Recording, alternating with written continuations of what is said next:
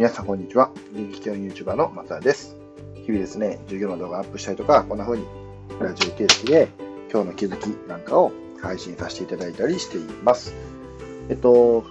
今日のテーマは何にしようかなと思って、今日いろいろ、まあ、授業とかね、あの学校の方はあったんですけど、すいません。えっと、今日はね、うーん、ちょっと会議というか、打ち合わせもあったんで、来年から実はこう、学習指導要領っていうのがね、変わるんだよっていうお話ちょっとさせてもらおうかなと思って、えー、それをテーマにね、やってみたいなと思います。えっとですね、来年から変わるんですよ。あの、大体10年に1回ぐらい変わってまして、で、来年から中学校では新学習指導要領っていうのになるんですけど、あんまり多分、うん、まあ、お子さん持ってる方でもなかなか意識してないんちゃうかなと思ってるんですけど、実は結構文科省変わってます。あの、ぶっちゃけ、うん、僕今回の結構すごい、あの、ほんまにね、実現させていったらすごいなっていうか、やっとこう、追いついたなっていうのがあるんですけど、今日は、えっ、と、大きなテーマとしては、生きる力の育成っていうテーマになってて、要は、あの、知識っていうものが、もうこれからは必要じゃなくなってくる。言い方としては、知識を使う力っていうのが大事で、知識自体を問うことっていうのが、これからの時代では合ってないよねっていうお話なんですよね。なので、どう知識を活用するかっていうところにもっともっとこう焦点を当てていくような教育にしていきましょうみたいなのが新しい学習指導要領の、まあまあ、うん、めちゃ簡単な、うん、説明になるんですけど、まさにここで、えー、と問題になってくるというか、今、まあ、うん話題になってくるのは、じゃあ、評価をどうするのかというのと、えーその評価をどう見とるのかとか、うん、いうところが、まあ、新しく難しくなってきてるというか、議論になったりするところなんですけど、まあ、これ、まあ、あくまで一個人の意見とさせていただくので、別にあの同じ意見じゃない人、たくさんいてると思うし、えーっと、何言ってんねんっていう声が上がってきても、全然僕自身はいいと思うんですけど、ぶっちゃけ成績目的で勉強してたらもう、うん、積むよねっていうところなんですよね。っていうのが、あの、まあ、大学教育も、ね、大学教育とか大学入試の制度も変わりまして、でそれに合わせて多分高校入試も変わっていく。で、まあ、もちろん中学校もそうやって文科省ですね、推奨した生きる力の育成のために、え授業やったり評価も変わっていくっていうことを考えたら、評価のために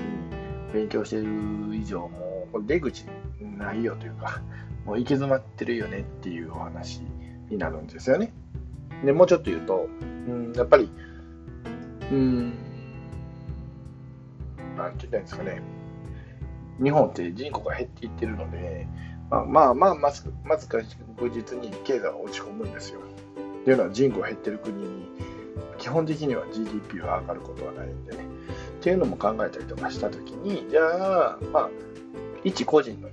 人が生きていく上で、その5や4や3や2や1というよりも、どういう力を身につけて、どういう、スキル、もしくはどういう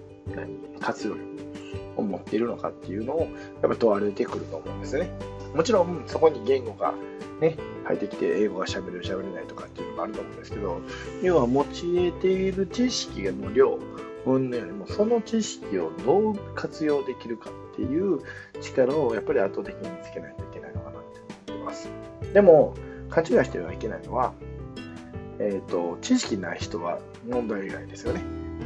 意味わかります？知識をどう活用するか言ってるのに、その知識なかったら、これ活用のしようがないんですよ。だからそこはやっぱりやっていかなあかん部分でもあり、そういうのには力はもちろん入れつつなんですけど、どう活用するかっていうところにもっともっと教師はね、えー考えていかなあかんのかなって思った時に、まあ、今、えー読ませていただいてる本とかもそうなんですけど、やっぱりこう、個別に、うーん、進路がこうできるというか、えー進路を自分でコントロールできる力とか、自分でまあどうまとめていくのかとか、自分でまあ目当て作って、それに対してどう遂行していく、実行していくのかっていうのをやっぱり考えていくような教育の方がいいのかななんて、やっぱり最近はずっと思ってます。なんで、やっぱり先生が教託の前で喋る時間っていうのをできるだけ減らして、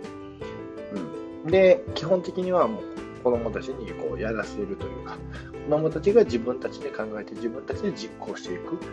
そういうプロセスをやっぱ踏まないと、そうやって使う、えー、生きる力のために、生きる力の育成のためにこう活用させるっていうのは難しいのかななんて思ってるので、またね、やっぱり来年度のそういうチャレンジ、大きなチャレンジになるかなと思うんですけど、ちょっと学びのね、えー、やり方っていうのをこう抜本的に変えてまたみたいな、なんで、ちょっと目論んでいる今日この頃でございますということで、はい。わかりましたかねちょっと、